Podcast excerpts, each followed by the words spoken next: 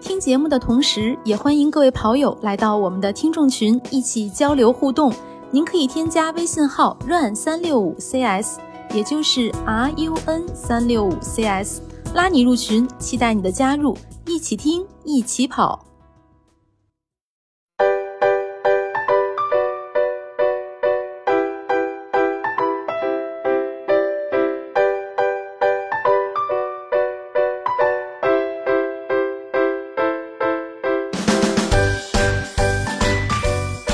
大家好，欢迎收听装备说，我是南子。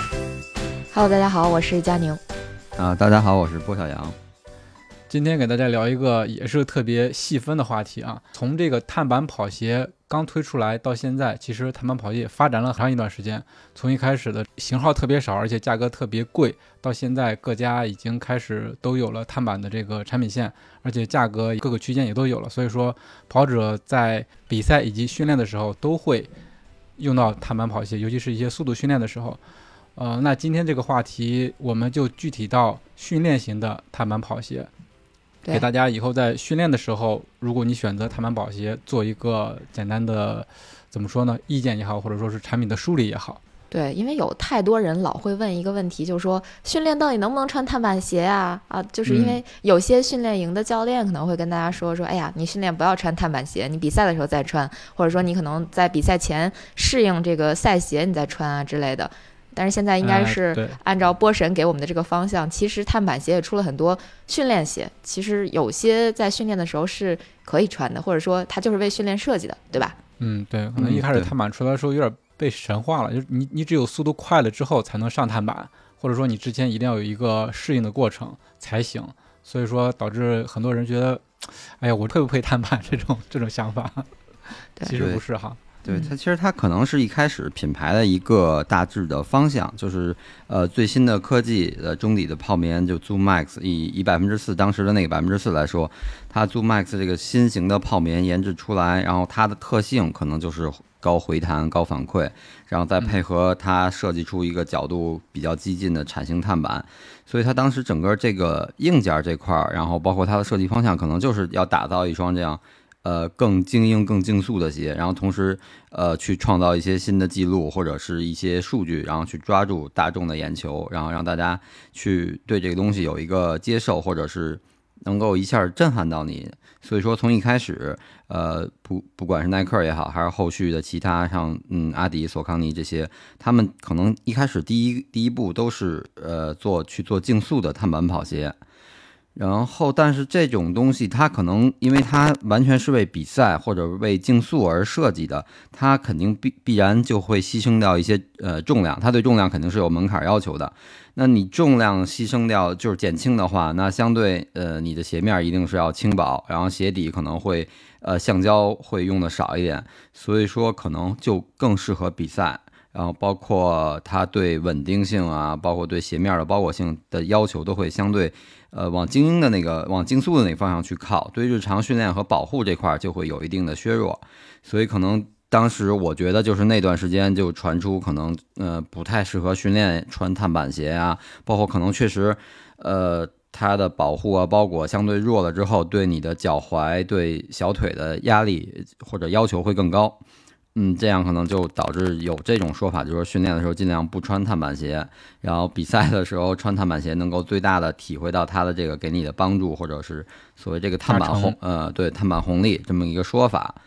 但是我觉得这些年大家可能逐渐，因为每个品牌都有自己最顶尖的那一款碳板竞速鞋了，他们为了丰富产品，自己的就一样也是丰富自己的矩阵嘛，他们会把这个视线。呃，转移往下往就是怎么说大众化，然后做一些呃定位在训练，甚至是定位在入门跑者的这个初跑者，甚至大体重跑者这块的一些，但是也用到碳板或者是一些复合复合性板材的这种跑鞋，它可能呃理念上和观呃设计的方向上，其实还是从借鉴了那个竞速碳板跑鞋的一些观点或者一些呃元素。但是它可能针对训练的方式和训练环境和穿着的入门跑者和体呃大体重跑者这些，它做一些更好的呃更优化的设计吧，更适合这些方向。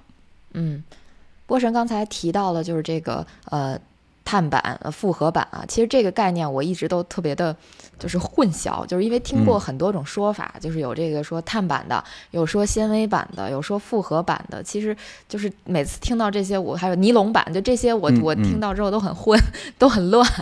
然后想请波神给稍微科普一下，这些到底哪些是一样的东西，哪些是不一样的，它都有什么区别吧？或者说就是用普通人能懂的语言 给我们科普科普。啊、如果品牌要是宣传说就是碳板的，那一般就是碳纤维的。碳纤维的话，等于它的优势就是重量轻，然后刚性强，它的那种弯折的刚性非常强，就包括像登山杖那种，嗯呃，也也有很多是全碳的，它是能抗弯折，包括呃。呃可能有听众是会喜欢钓鱼，好多鱼竿儿那个也是碳纤维，啊，很细很细，然后但是它那个弯折力很强。但是碳碳材料这种东西，它的呃抗剪切能力比较差，所以就是说，如果你要拿个剪子直接去去剪它，或者是拿那个，比如说是像那个呃咱们那登山杖，你直接双手对好了那样咔嚓撅，那它很很脆，会会容易撅。但是你给它一个柔和的那种弯折力，它是问题不大。呃，所以说它能提供一个很好的这个叫是叫什么柔韧性啊，或者或者怎么说，然后再加上它有一个极轻的重量，它很薄很很轻，就能达到一个很好的刚性。所以说它在呃在力上，如果如果你对力有要求，然后又对重量轻量有要求的话，那它是一个最好的产品。然后向下来说，就是说像所谓的复合板或者呃就是纤维板，有玻璃纤维。我记得以前。呃，有一些耐克的足球鞋或者篮球鞋上的产品，它替代碳板的材料就是玻璃纤维，然后变出来是那种银光闪闪的那种，从鞋底也能露，它会有一些外露的，你看出来是那种银光闪闪的。其实它就是重量也很轻，呃，但是它的那个力可能没有碳板那么刚性那么那么强，不管是弯折的反弹回弹力，还是说它那个弯折力，可能都不如碳板，所以就是在呃。重量和这个力上都有一定的削弱，但是可能成本会更低一点儿，就是一个降阶的代替品。然后包括后续的一些复合的纤维板，呃，现在我看很多品牌就统称是复合板，因为它可能材质上相对混合了多种材料，会比较复杂。基本就是呃碳板和复合板这两种大的类型吧。其实跑鞋鞋底的材料也是一直在不断进化，一直到现在出现了这个碳板，强度、抗弯折以及它的重量是最轻的、最最佳的一对，个。它肯定是。要根据它产品的定位。如果它就是一个嗯顶级的产品定位，它对成本上这块儿，呃，或者售价上这块儿不用做太多的限制的话，那它就是尽量去追求呃抗弯折和这个回弹性。然后包括一开始有人去测试那个鞋，然后握着它摁在地上，看它能弹起多高，就展示它的这个 碳板的这个弹性。呃，嗯其实就是它对弹性，包括对它的轻量化的要求，呃，是是更侧重一点，还是说它可能更基于它的成本考虑，成本要低一点，售价要便宜一点，然后但是同时它作为一个呃中端的或者入门款，可能它对重量和这个弹性没有那么高的要求，就嗯就选择更便宜一点的复合板这种材料。材料差不多了，咱们就按照按咱们按照什么来介绍这个训练型碳板跑鞋呢？波神，嗯，其实我觉得从最初开始，就是从耐克发布了它的百分之四，然后它做的一套矩阵里面，它下下一个类型、下一个级别的就是那双 Zoom Fly 一代，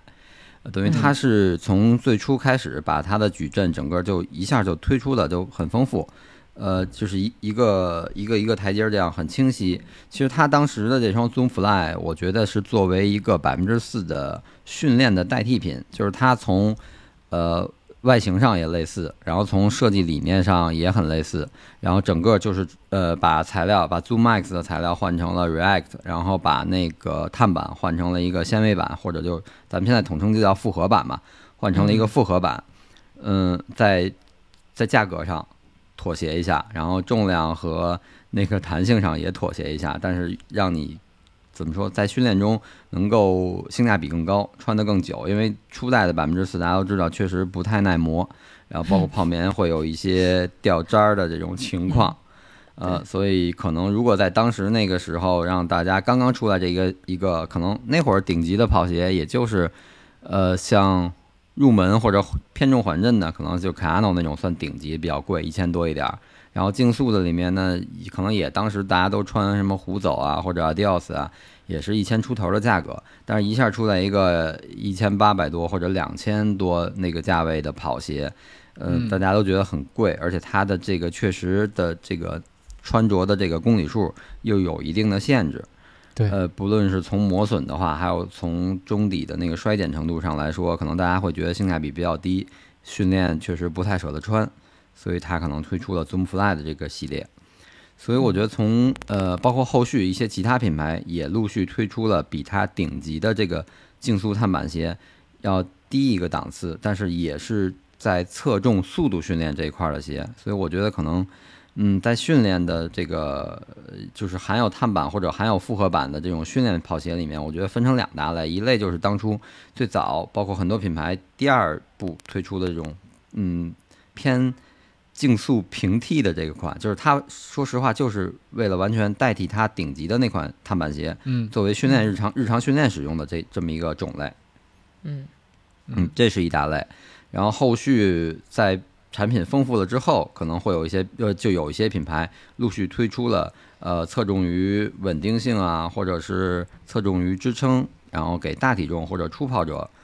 包括长距离训练，然后它要提供一个非常好的一个脚感的回馈，同时又又有支撑和稳定这么一个需求，然后提供一些不是那么竞速，就是所谓日常训练，真正的那种日常慢跑训练穿的这种日常比较缓和一点的这种碳板跑鞋。嗯嗯嗯，嗯，你觉得现在主要是可以分为这么两大类：竞速平替和缓和日常这两个类型。嗯。嗯，然后竞速平替最早咱们见到的就就就是 Zoom Fly 一代，从它从一代到四代，呃，就是一点点的这样升的，现在已经出到第五代了，但是第五代有点改型，咱们一会儿再聊。呃，一代开始它其实是用的复合板，然后泡棉也不也就是用 React 泡棉，但是鞋型儿，然后包括一些细节的设计都有着百分之四的影子。然后到二代，呃，从二从二代，也就是大家说的那个 FK，嗯。等于它其实跟百分之四的 FK 也是一样，用了用到同样的鞋面儿，然后中底呃，我记得从 FK 应该是换成碳板了，然后三代也 F K 是那个编织的一个对对对。类型是吧？对对对对对鞋面的鞋面对对。对，呃，然后三代四代等于它其实这四代的话，基本上就是从它的定位来说，就是作为一个百分之四到后续这个呃 Next 一个训练的日常代替品。嗯日常，比如说你为了考虑更好的经济性和性价比，你选 Zoom Fly 一到四代去训练，然后你在比赛中，然后换上百分之四或者 Next，然后去比赛，你能做到一个相对的无缝衔接。嗯从脚感上，包括从碳板的那个角度，因为呃，我记得是三代还是四代，它的那个描述里，呃，官方的描述里好像基本上就说就是同样的碳板，就跟 Next 是碳板是一模一样，就是一块碳板用在换在里面，只不过你中底的材料和鞋面的厚度上做了一些呃，比如呃包裹啊各方面，因为它没有对重量的过多的要求了，所以可能嗯鞋面上做一些厚厚的处理，然后再嗯更适合日常训练。然后就是 Temple Next。Temple Next 其实很明显，一看它就是完全是 Alpha Fly 的那个训练训练版本练，款，嗯对，它等于用的是复合版，但是整个鞋的造型，包括前掌的那个两个气垫，然后后掌用了一部分一小块的 Zoom Max 的材料，其实它完全就是针对 Alpha Fly 做的一个训练款。呃，如果你比赛要穿 Alpha Fly，那你日常可以穿 Temple Next 去做训练，去做一个适应。不至于导致可能嗯会有这种，比如说你平时几乎就不穿碳板鞋或者不穿那种呃有板材的训练鞋，然后穿个薄底儿的很传统的，呃，那你突然一天一突然比赛穿上阿尔法 Fly 了，你真的是推着你跑，可能会不好控制那种本身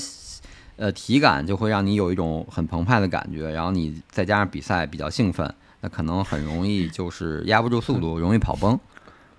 脑子跟不上腿。对对对，会有这种情况，所以他这个就是对应他来出。其实他你就也就相当于跑鞋矩阵，它每集每集的它是有针对性的去做一个嗯训练版本。嗯因为我现在就是这个组合，Alpha Fly 加那个 Tempo Tempo Next。哎，嗯在对在录之前，佳妮问我有没有 Tempo，我我一时有点那个跟这个主题有点混了。Tempo Next 它就是复合版，没有出碳板款是吧？那对没没有没有，没有，啊，嗯。明白了明白了。那那我就是现在这样一个组合，嗯。但是挺少穿的。对，然后耐克这块儿目前就是这样，其他的它其实耐克现在嗯基本上是这样吧，但是后续也没太看到它有最新的一些谍报或者怎么样，看不知道它后续这个系列，就包括阿尔法二代出了之后，它的 Tempo Next 的二代迟迟也没见有什么消息，不知道是后续会怎么样。然后 Zoom Fly 五是出到最新的是出到第五代了，但是五代我觉得整体的定位有一些偏向于日常训练的这种更缓和的那个方向去走了，所以一会儿放在那个类别里聊吧。等于耐克这块就是这样。嗯呃，阿迪阿迪等于他一直挺逗，他没有出像其他品牌一样出到整个的一块碳板的这种形式，它是用碳柱，或者是咱们嗯更好理解，就像是那种呃怎么样，像叉子钢叉那种感觉。啊，它是它是碳柱的这种，嗯，然后在它的这个矩阵里，其实塔库米塔库米八这个它的定位是短距离的比赛或者训练，比如如果你要做一个半马的这种高配速的训练，你可以选择这双鞋，它相对用的那个它的那个中底的那个材料会薄一点儿，所以说整体的回弹和推进没有呃之前那个 Adios Pro 二或者现在的 Adios Pro 三那么激进。所以可能会脚感会，呃，你觉得这双鞋嗯不会像 Adios Pro 那么那么的推你跑？就我问过一些穿了它，就是两双鞋都穿过的朋友，他们的对比，呃，就是说没有那么激进推你，可能更适合日常训练，可能给你说，呃，就是，呃，会帮助你跑跑得更更快更好，但是又不是说那么的激进的，还是完全靠你，还是更多的是靠你自身的能力。嗯嗯嗯，所以这是塔库米，然后它下面那个波士顿，波士顿其实第十代刚刚一改出来之后，大家的这个反应其实还是挺惊讶的。我觉得很多人可能觉得没有以前那个波士顿那么的怎么说，就是看上去那么的好，或者是呃，包括后续穿了之后，大家的反馈也觉得这个新的波士顿厚底的波士顿没有老的波士顿那么的舒服。但是我觉得它可能就是为了按照它品牌的这个鞋子的发展，它出了既然出了 Adios Pro，它下下面往下去走，因为呃实际上来说，塔库米并不是 Adios Pro 对应的训练款，只是作为一个相对，如果你不跑全全程，你跑一个短距离十公里或者半马这个距离，你作为一个训练或者呃比赛去选择了一双鞋，因为你不需要那么长距离的一个缓震，然后再加上可能呃短距离甚至有一些呃那种竞速，可能选手他会喜欢鞋底儿薄一点的感觉。呃，但是波士顿完全我觉得是对应到 Adios Pro 的这个系列的一个训练款，它中底也是用到了碳柱，然后中底的厚度虽然它不是完全是那个呃 Less Track Pro 的那个材料，呃，但是它用到了一部分那个材料，然后用到了一部分那个 Less Track 那个，就两者双密度拼的，嗯、但是我觉得它的设计理念就是近似于 Adios Pro，所以我觉得它是它的那个日常的一个训练的款。嗯但是。对，但是我觉得从实际上从反馈来说，更多人觉得波士顿这个时代，包括新的十一代，其实反馈挺一般的，没有特别好。可能大家还是更喜欢以前那种老波士顿，就是快也行，慢也行那种偏全能的感觉吧。嗯。下面说索康尼，索康尼我觉得其实是挺清晰的，就是嗯。飞速这个系列一看它就是飞鹏的这个训练款，对。啊，对鞋鞋面上稍微加厚一点，注重一点包裹和保护，然后中底的材料稍微换成它的那个稍微就不是它那个顶级的材料，Power Run 嗯。不呃 Power Run Plus 不是 Power Run PB 了，换成 Plus 嗯。那个相对弱一点，回弹和反馈都弱一点，然后中底的碳板变成一个复合板，对，这样嗯。整体呃重量上有一点点增加，性能上呢稍微不是那么顶级，然后价格便宜一点，这样你日常训练。呃，非常就是怎么说，算一个适中的感一个训练款吧。一个作为不管你是长距离还是速度训练，穿它都没问题。然后你比赛日的时候换上飞鹏，这样可以无缝衔接。嗯，对，这个飞速也是我现在的主力鞋。但是飞速，真是太好穿了。但是飞速跟飞鹏放一起，有时候真的有点分不清，不仔细看也看不明白谁是谁，同一配色，嗯，对就是，长得一样是吧？对，一代跟二模一样，基本呃啊。一代跟二代的飞鹏飞速区别就是在后跟儿有一点点小的区别。嗯，呃，好像飞是看起来有一个黑的是吧？就是有一个对它它有一个呃，它那个不是一个硬质很硬的那种加固，但是能让你感觉出来它那个飞速后面，你感觉那是它加了一个加了一个东西或者一个装饰。呃嗯呃，是会更后跟儿会那个包裹会更锁定会更硬一点儿，嗯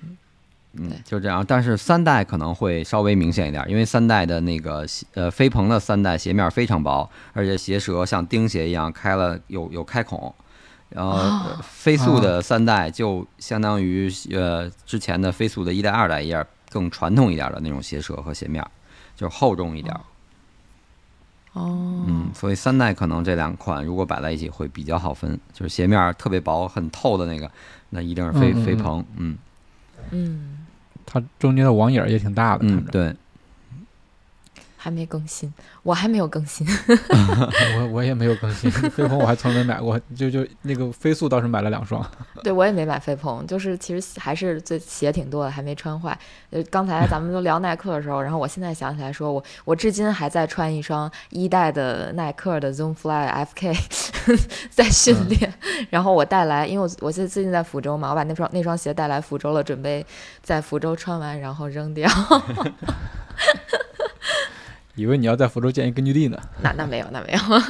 索康尼之后可以说说亚瑟士，亚瑟士它现在新出了一新新的最新更新的叫 Magic Speed 二代。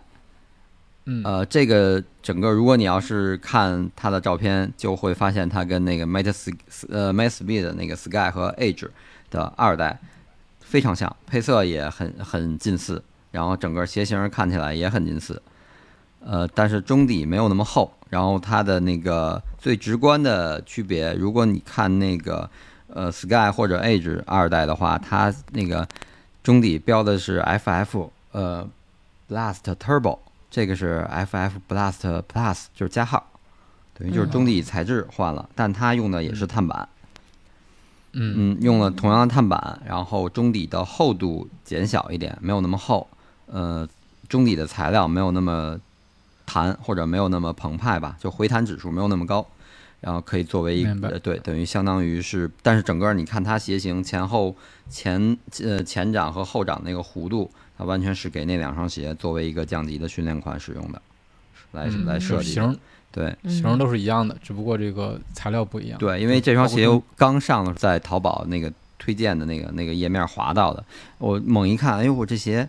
呃，我当时第一反应以为就是那个 Speed 的二代，然后但是我一看价格标的是七七八百块钱的价格，我说哎怎么那么便宜？啊，因为很多店它是把很多款有的时候搁在一个链接里，然后标一个低价去吸引你，然后你进去一点，可能是这个款确实是七百多，但是你要想买那个 Speed 二代，还是一千八九的价格。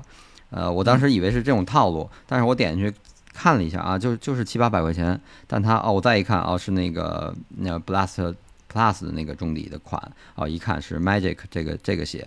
等于，嗯但是你如果单独猛的一去看，那它你觉得就是很像，就有点像你大家一开始看一代的那个 Sky 和 Age 一样，觉得分不出来的那种感觉。嗯，嗯，哎，真是这个选购的时候也要看清楚啊，到底是买的哪个型号，是竞速的还是训练的？对别别嗯觉得好像便宜了，是不是打折了？我赶紧买。对，是的，这个要不做一定的功课，还真真有可能买错。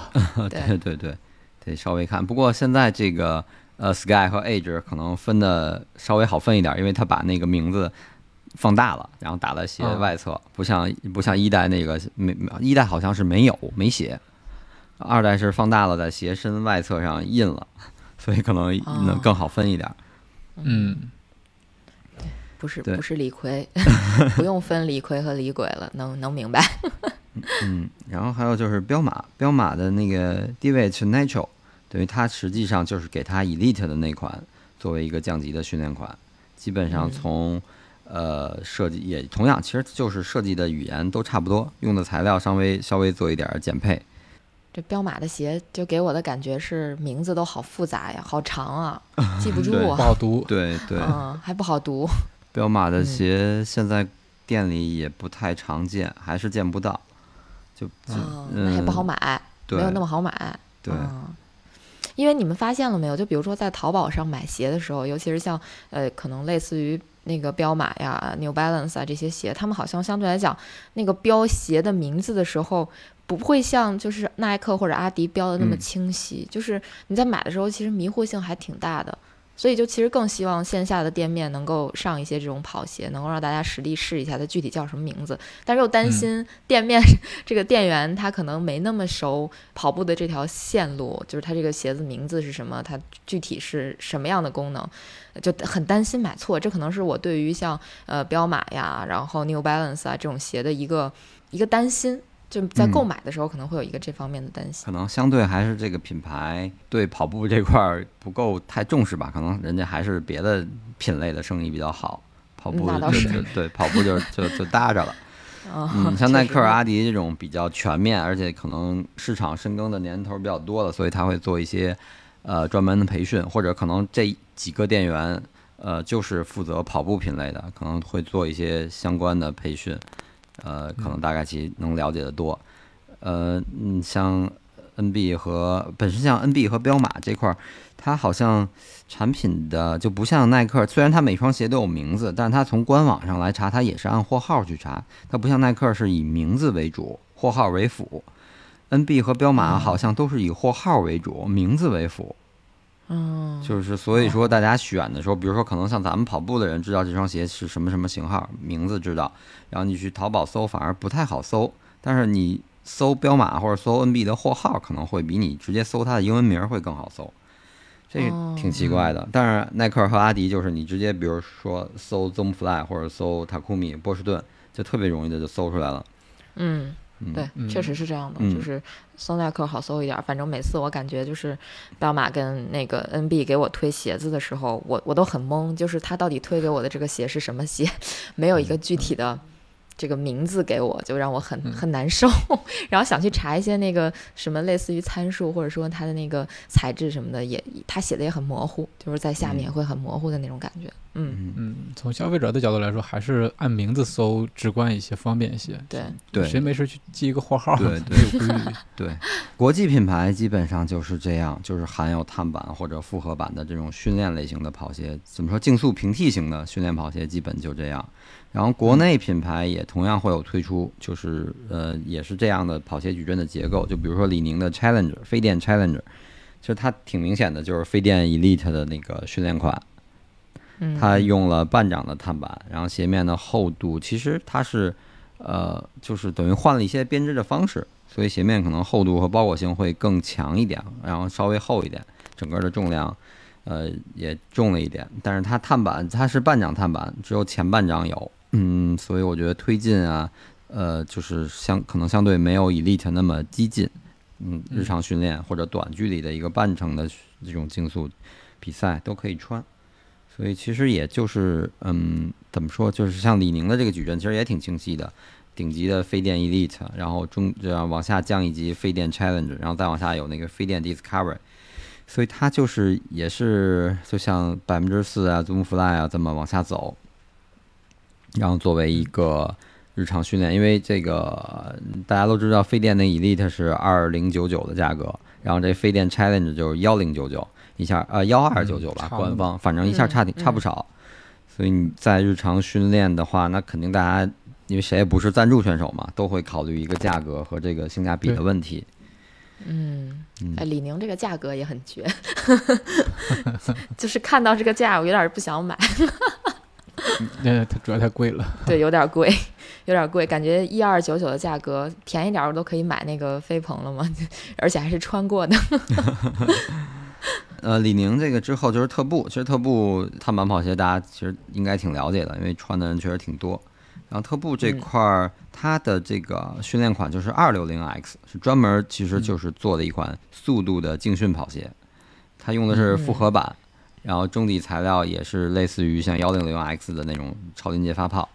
但是可能不是尼龙发泡，就不是那种最顶级的，它应该是换成那个咱们之前有聊过，就那个 ETPU 那种材料。呃，发泡，但是这个鞋我穿其实整体脚感挺舒服的，而且确实，呃，穿这种复合版的，然后又是超临界发泡的这种材料的跑鞋，确实要比更传统的，比如说像以前的虎走那种薄底，大家传统概念上的那种竞速鞋，我感觉确实有帮助，跑起来会，呃，从回弹的那个脚感来说，确实会比那种更舒服。同时，它有，嗯它就等于它能给给你提供一个类似于那种很薄底、很传统薄底竞速跑鞋的那种，呃，很直接、很很干脆的那种发力的路感。然后，但是它呃缓震和回弹又更好，要比那种薄的要更好。所以我觉得我穿这个二六零 X 还是挺舒服的，做一些长距离就。中长距离吧，这种稍微有一点强度的这种跑步训练，我觉得还挺舒服的。而且跑完之后，确实会比你穿 Nike 或者穿那什么最呃脚踝的这个压力会更小一点儿。相比那个赛鞋是压力更小一些。对对，相比赛鞋就是更更压力，就是至少脚踝，包括像我跟腱一直是老是不太舒服，所以可能就跑完这个穿这个跑完跟腱问题不大，不会有那种特紧张的感觉。薄底儿鞋反正穿起来感觉没点儿能力是驾驭不了的，有点儿体重更驾驭不了。嗯，对对，因为它几乎就完全没有缓震，像以前我老穿那个 Strike，就就确实跑十或者跑半马也能跑，但是真的就是跑到十五之后就觉得脚就有点疼，就是因为它确实嗯缓震太那什么了。但是那种鞋真的就是如果你跑速度，你就完全能感觉你的这个发力能发出来。能能发嗯就非常干脆，不像有的时候有些厚鞋或者是，比如举个例，就可能穿飞马，你会觉得它会卸掉一部分你的力，嗯，太软了。对对对，所以说就是像这种训练型的，有还有含有复合板或者含有碳板的，甚至用用到超临界材料的这种跑训练跑鞋，我觉得还是呃确实有它出现的意义。嗯，然后这样，其实现在看好像很少会有品牌在出这种薄薄点儿的竞速鞋，鞋，除非它是给场地去做的，嗯，嗯但是很少会有再再出了。就包括耐克那个 Strike Fly，其实它完全也跟以前的那种薄底儿跑鞋也是有区别的，它还是厚了。特步之后呢，就是三六一度的飞然 ST。其实这个双鞋，我觉得在三六一度的这个矩阵里，它应该算是顶级的碳板的竞速型跑鞋了，因为它没有比它再高级的了，再高再高端的了。但是实际上，它的设计理念上是为了让大众跑者去体验碳板竞速型跑鞋这种脚感，所以它出的可能它是全掌碳板，但它可能设计上包括用料上，呃，会更加普适化一点，更加适合大众跑者。嗯嗯，我觉得我这双鞋我试穿过，我觉得还还可以，还挺舒服的，就很像，呃，怎么说，很像 Zoom Fly 三或者四的那种感觉，但是要比三和四更弹，因为它是那种超临界材料，所以它的弹性会更好。但是碳板的那个感觉，呃，不会像比赛鞋那么激进，就整体还是符合它这个大众跑者穿着的定位。嗯嗯，包括下面这双要说这双鸿星尔克的疾风 SP，这双我也是试穿，跑了几个短嗯短距离，不太长吧，反正就是五五十公里以内左右嗯跑量。然后所以我觉得其实也是它，其实它的设计也是一个呃碳板竞速型，但是它是为大众跑者服务，穿起来可能就是没有给精英选手做的鞋那么激进，让你压力会那么大。我觉得呃可能这两双鞋就是三六一度的飞人 ST 和这个疾风呃鸿星尔克的疾风 SP，可能不太适合大体重跑者。啊，但是因为它还是偏竞速鞋型，它的那个鞋型会比较比较瘦，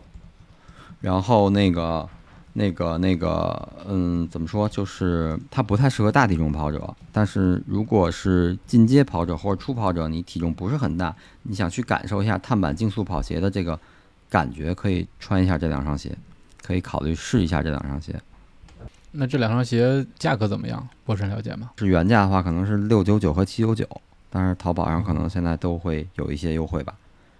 嗯，那性价比还是挺高的。对，呃，等于国产的品牌基本上就是含有碳板和复合板的，也就是这两款，就这这几款。嗯上面说的，不管是进口品牌还是国产品牌，其实它我刚才说的这些都是呃这种竞速平替型的。其实它对对，竞速平替对相对于它品牌里面的那个顶级的比赛鞋或者碳板竞速跑鞋来说，其实它就是呃鞋面儿通过鞋面的厚度做一些加厚，提高它的保护性，然后不论是用到了碳板还是用到复合板，其实相对哦，或者是它的中底的材料泡棉有一些改变，嗯，但是它就是怎么说，嗯。呃，包括外底的橡胶的一些增加，可能你会看顶级的那个竞速鞋，它就是前掌和后掌一些主要触地区域会有橡胶覆盖，但是训练鞋可能像就不用，因为它前提还是它不是为那么极致的比赛去设计，所以它可以加对重量上会相对放宽一些。呃，它可以用的东西就多一点，鞋面加一点，然后鞋底的这个为了增加它的耐磨性，它加一些橡胶，那它重量自然就上来了。所以说，就是通过这些呃方式吧，然后来达到一个价格更适中，然后性能也比较适中，大部分人都能驾驭，然后适用的人群更广。如果作为呃甚至精英选手，可能也会穿这些鞋去作为日常训练。嗯嗯，然后普通的进阶跑者，然后入门跑者啊，都可以去穿这些训练，甚至可以穿它去比赛。其实我觉得特步二六零 X 那些，可能作为一个呃入门不久或者一个进阶跑者，你穿它去参加一个比赛都没问题。就包括那个飞电 Challenger，呃，那个青岛嘛，去年呃前年哎去年前年那个青岛马拉松，不是好多他们那个精英的选呃精英，他那个叫什么精英战队吧，甚至兔子都是穿的这个飞电 Challenger 去比赛嘛。嗯嗯，我甚至觉得波神总结的这个竞速平地应该是跑者最为关心的一类鞋了，因为它又有这个碳板的性能，然后价格也比较亲民，对吧？嗯，你既可以训练，也可以参加比赛。对，它的穿着可能范围场景更广，就是如果哪怕你今天是个放松跑，你你跑得很慢，呃，它毕竟也也增加了一些稳定性，可能你也不会觉得像顶级竞速鞋那么不稳。然后跑完跑，即使跑得很慢，但会觉得脚踝很酸很累，呃，不会有这样的情况。你可以参可以用于放松跑，然后你一个长距离训练可以穿，竞速训练可以穿，甚至像比如说像呃佳宁跟南哥说那个飞速，你们比赛也都可以穿，我觉得都都应该还不错。嗯嗯，是的，对，呃，竞速平地型说完了，下面可以，其实我是重点想说这种缓和日常型，因为这个定位。呃，是最近有一些品牌刚刚推出一些款，我觉得它可能就是可能把以前大家的那个关注点从竞速拉回到日常的训练，甚至是大跑、大体重跑者和初跑者，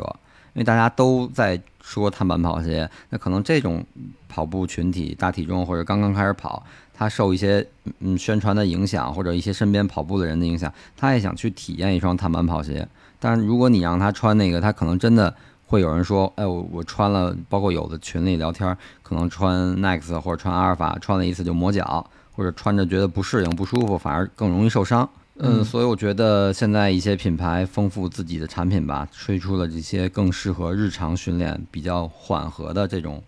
碳板或者复合板跑鞋，还是嗯，怎么说，是一个很好的一个势头。我希望可能以后。因为毕竟谁都想体验这个高科技带来的帮助，所以说碳板或者复合板或者这种更好的超临界的中底材料，然后运用在日常的一些训练鞋款上，也是一个非常好的选择。嗯，就像刚才说那个耐克的 Zoom Fly，然后第五代我觉得很明显的一个变化，因为五代一出来之后，群里聊天很多朋友就说，哎，挺丑的，而且呃非常重。其实三代四代就已经挺重的，就两百七八十克了。但是，但是可能它的那个推进，包括碳板的那个角度，呃，帮助你的这个推进力，可能让你能忽略掉一点这个重量。但是五代可能，我据说好像如果像我这个四三四四这个尺码，可能得逼近三百克的重量了。所以它我觉得就已经不再是完全是符合一双竞速训练跑鞋的这个需这个这个标准了。真的就是慢跑鞋的标准，可能甚至你像布鲁克斯或者像索康尼顶级的缓震跑鞋，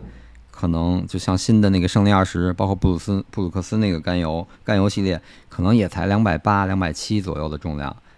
然后你一个 Zoom Fly 五就也这个重量，我觉得稍微有点夸张了。所以啊，然后再看一下它现在，你看 Zoom Fly 五整个鞋头的这个弧度，包括后跟这个整个前后的弧度。啊，鞋型中底这个宽大的设计，其实我觉得它就完全是一个转型，它已经往这个日常的训练这个方向去调整了。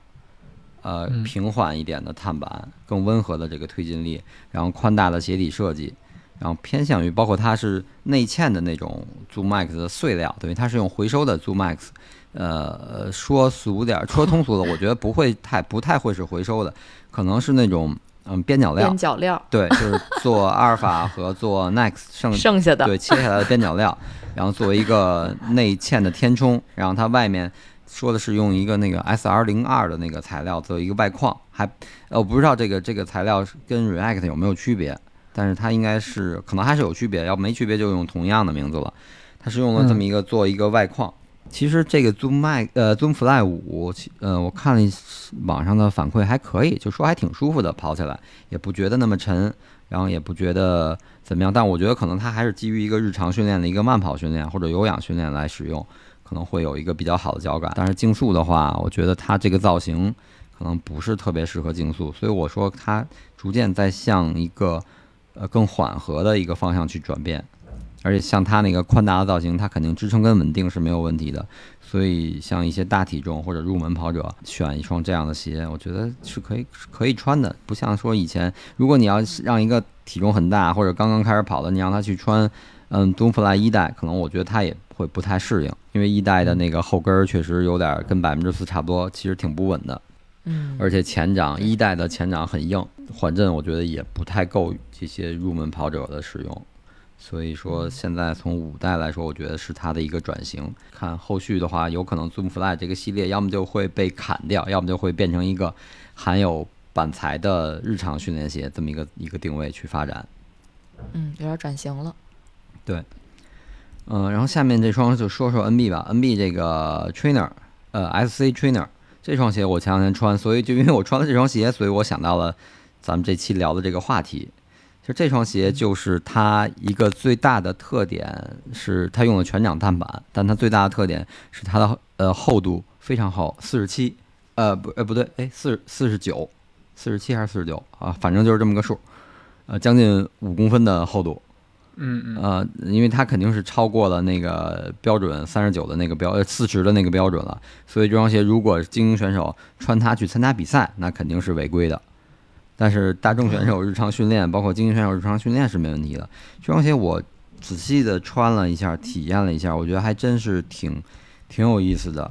就是作为像我这种水平的跑者，如果穿它去进行，因为那天我跑了一个二十。然后四零四四分出头的一个配速，我觉得它的前掌还是就没觉得会有就那么厚的前掌会很泄力，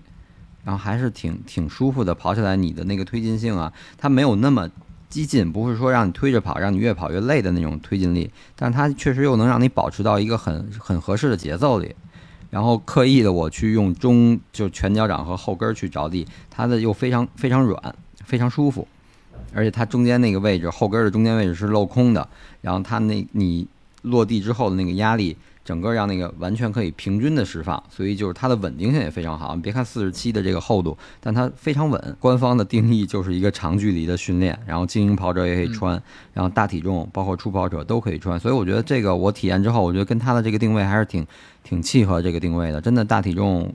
的话，它的那个缓震是足够的。我觉得可能八。八九十公斤的体重穿这双鞋都都不会觉得鞋很硬，嗯啊，初跑者对初跑者，如果你的脚踝力量没有那么强，这双鞋的稳定性也非常好，所以我觉得 NB 的这双训练鞋做的还是挺好的，嗯推出的就是它推出来之后，我觉得还是挺好。如果有机会，但是价格不便宜，幺四九九，我觉得对，可能在这个价位上，可能很多人会选择价位，甚至会更划算的，会选择一双比赛的鞋，就比如说像像飞鹏或者像对对飞速，嗯这个不太容易让人上手。但是如果你真的是有机会去体验到这双鞋，可能我觉得还是会给你一个很不错的一个感受。嗯，关注一下这双鞋。对，有机会，如果 如果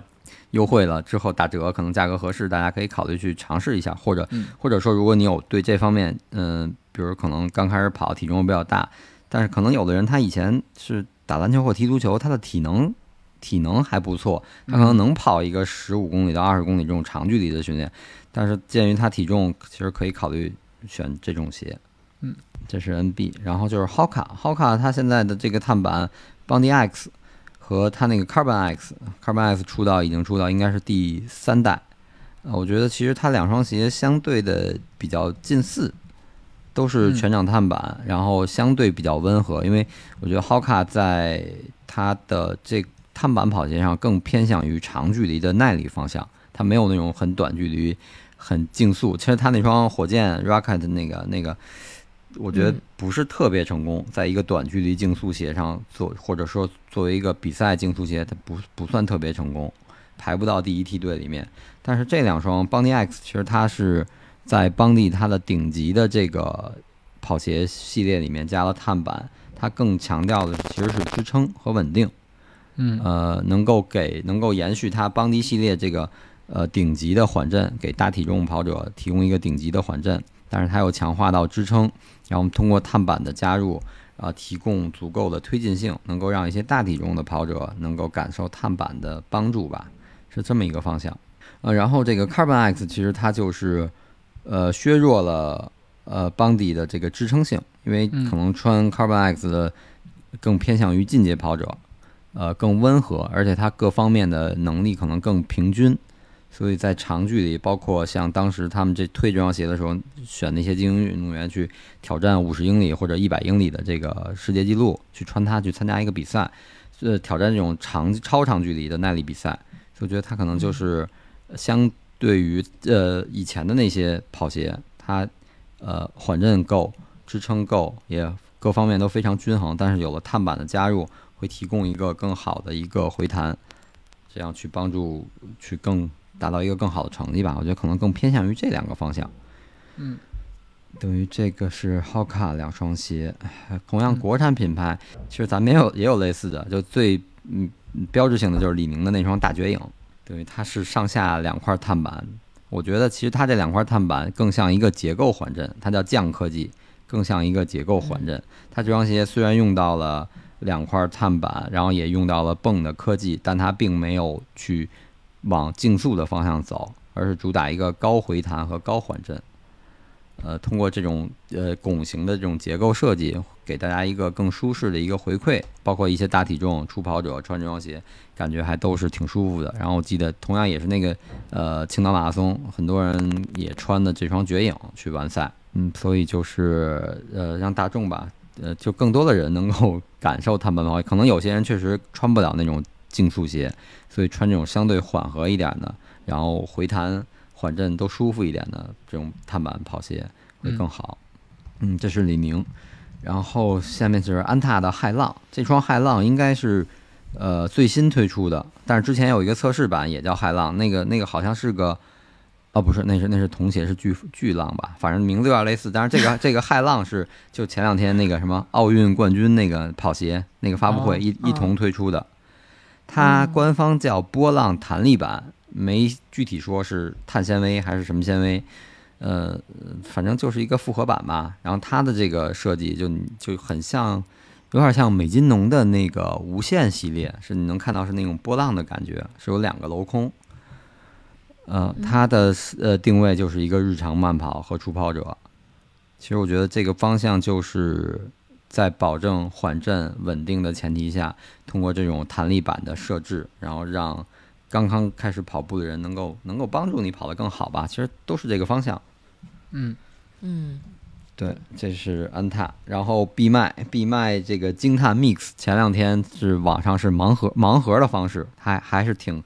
是怎么说？闭麦 作为一个互联网品牌吧，因为它实体 是其实它最初就是走的互联网，它没有实体店，然后后来陆续开了一些实体店，但是好像慢慢可能嗯还是相对小众一点，可能嗯还是有些店也关了。但是它的网店还是不错的，一直做着，所以它可能在一些呃宣传的方式和发布的方式上，还是更多参考互联网的一些运营方式。所以它这个、呃闭麦惊叹这双 Mix 这双鞋的一个盲盒方式，我记得好像是三九九，发售价是三九九。呃，盲盒你也不知道这双鞋什么样，它它那个链接里也没有这双鞋的照片儿。嗯，但是它会送一些什么优惠券之类的，反正让你最后好像觉得这双鞋几乎就相当于白送给你了。哦，啊、但是你哦你要完完成一些任务，比如月跑圈跑十公里的一个打卡截图，然后然后小红书上发布一两双一两张照片，然后加上简简短的这个呃穿着体验的感受，好像是我印象里是有三个类似的这个这个任务，完成其中一个，它会返你一些、一些呃消费券，比如京东的消费券或者天猫的优惠券，可能是这样。最终好像这个鞋就很便宜，甚至就相当于免费，这么一个一个一个手段吧。我在网上看到过这个鞋的照片，它的反正我看到一款是一个主要是白色，但是后对边那块儿是有一抹的粉色的，对对对，就是这双鞋。然后它啊正式的发布日期是九月一号。九月一号。对，然后它的设计风格也就是一个日常慢跑，偏向大呃嗯针对大众跑者设计的一个日常慢跑的鞋，但它确实是一一块全长的碳板。呃，看了一些简单的那个官方的介绍资料，就是说它的那个角度，呃，是有一个角度，你慢跑的时候能够提升你的推进和回弹，但是又没有竞速跑鞋那种铲型碳板勺子型的那么翘、那么激进，所以可能更适合一些大众跑者。嗯明白了。对，等于上面刚才说的这些鞋就属于我我所分析的那个缓和日常型，它给日常训练设计，所以它没有竞速跑鞋对重量那么严苛的标要求，然后包括推进力啊都可以做一些适当的调整，可能更专注的是在缓震和支撑稳定上。其实我觉得像训练鞋里，缓震可能还次要，因为每个人的体重和身体能力不太一样。呃，缓震可以再细分成很多型，可能会有一些呃缓震弱一点的，会有一些缓震好一点的，但是支撑很稳定，我觉得不不论是精英跑者还是大众跑者都是必要需求的，因为这是保证一个你不受伤的一个前提条件。所以说他在这块儿上做一些更多的考量，然后同时可能会针对大体重和初跑者的一些实际需求，然后去做一些调整，这样就是整体的方向是打破前两年大家觉得碳板跑鞋就是精英跑鞋的这么一个定式思维。就是一嗯，说，呃，包括呃最近可能这个声音会越来越少，但是早就是碳板跑鞋刚出来的那一两年，越来很就经常能听到说，哎，我驾驭不了，我不配穿这些。对对对，是的对，当然现在我觉得大家这种说法就越来越少，可能你就会选择，哪怕你是一个入门跑者，刚开始跑六七分的配速，但你完全其实我觉得就可以像闭麦惊叹这个这个便宜点三九九，就即使你没有任何活动，你三九九这个价格你也能接受。呃，再加上呃，比如像那个 Hoka 的 Bondi X，甚至我刚才说那个索康尼不是那个 NB 的那双 Trainer，我觉得你都可以去考虑去穿它去参完成训练，可能它就会嗯、呃帮助你训练。就回到咱们一开始说的那个呃那个话题，就是训练到底穿不穿碳板跑鞋。其实我觉得。嗯，你不管你穿什么，它只是一个工具。你对跑跑的人 跑的都是你自己，你穿着就呃，你穿着 Next 或者你穿着阿尔法，你今儿去跑操场这四百米一圈儿，你跑了多少多少秒，那也是你跑出来的。他练的还是你，你同样你脱了，可能比如说你换一双薄点儿，或者说你换一双厚鞋，你跑不出来。但是呃，如果你按其他的数据，如果你看心率的话，你的心率达到这个数值了，它也是同样达到刺激和锻炼的这个呃提升训练效果的这个这个效果了。实际上是一样的，只不过你可能站在不一样，你嗯通过不一样的平台吧，就是就是这样去说。你可能一双你穿一双缓震很好、很泄力的鞋，和达到一个呃你的那个最大心率，或者是达到一个你的这个乳酸阈值心率，然后和你穿阿尔法达到你的乳酸阈值心率，你都是达到这个你的训练的心率区间里。但是可能你虽然成绩差几秒钟，但是我觉得训练呢还是最终还是你人本身的能力。嗯对，装备只是工具，对打铁还需自身硬嘛，还是要把自己的能力给提高上去。对对对，因为我不是特别严肃看数据的这么一个跑者，所以但是我我自己理解的就是，我不管穿什么，我我能够就如果大家因为跑步基本上是看心率嘛，呃，你就是能够达到你所，比如这这节训练课你要达到你几区的心率，那你嗯。不管你穿什么鞋，你达到了，那可能时间上这块儿，呃，没有必要去特别去苛刻这一秒两秒，或者比如说再说一点儿，可能不算抬杠。就是说，可能有些人说讲究跑得匀，你这一圈四百米你多少秒？那可能差差一秒、差两秒，那我觉得挺正常的，能接受啊。你不是差差出十秒、二十秒去，那是你训练有问题。但是你差一两秒，你没必要去纠结这一秒两秒。同样，你穿这个鞋也是，你你穿呃你穿个 Hoka 的克里夫顿跑四百，跟你穿阿尔法跑四百，那肯定是不一样。但你的输出的心率和你的跑出来的这个在你的心率区间里是否是一样的，就就就可以看了，嗯，对吧？嗯嗯，对，重要的还是训练的效果。嗯，